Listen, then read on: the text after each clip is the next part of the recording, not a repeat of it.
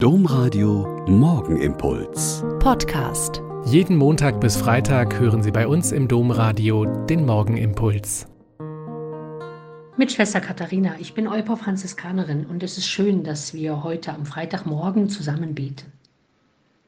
Ein 14-jähriges Mädchen, das in der Glaubensgewissheit erzogen worden ist, dass eine aus ihrem Volk die Mutter des Messias werden wird, hat diese Begegnung mit dem Engel Gabriel der genau ihr diese unglaubliche Botschaft bringt. Und der Engel gibt ihr quasi als Ermutigung, Tipp und Trost die Nachricht, dass ihre Verwandte Elisabeth, die ja schon älter und kinderlos ist, jetzt einen Sohn erwartet.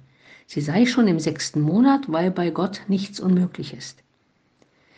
Einige Wochen gehen ins Land und dann macht sich Maria auf den Weg ins Gebirge zu ihrer Verwandten.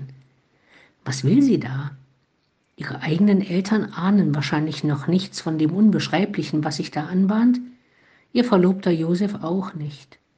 Braucht sie vielleicht doch noch den Beweis, dass das alles, dass sie das nicht geträumt hat, sondern dass das stimmt, was der Engel gesagt hat?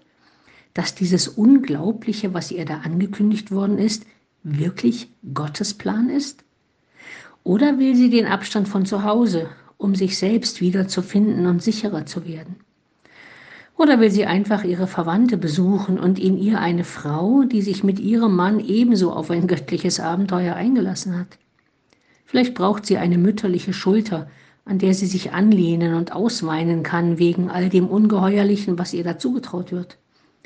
Fragen über Fragen, die wir uns stellen würden. Denn in dem Augenblick, da sich diese beiden Frauen, die ganz junge und die schon ältere, begegnen, geschieht eine Explosion und eine Revolution. Eine Explosion in Freude, Glück und Überraschung, die beide Frauen und ihre Ungeborenen erfasst und jubeln lässt. Und eine Revolution.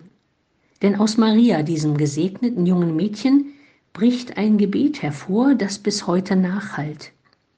Sie verkündet, dass Gott auf die Niedrigen schaut, die Hochmütigen verjagt, die Mächtigen von ihren Thronen stürzt und kleine Leute erhöht, und er sich immer seines Volkes erbarmt, weil er es Abraham, Sarah und allen ihren Nachkommen verheißen hat.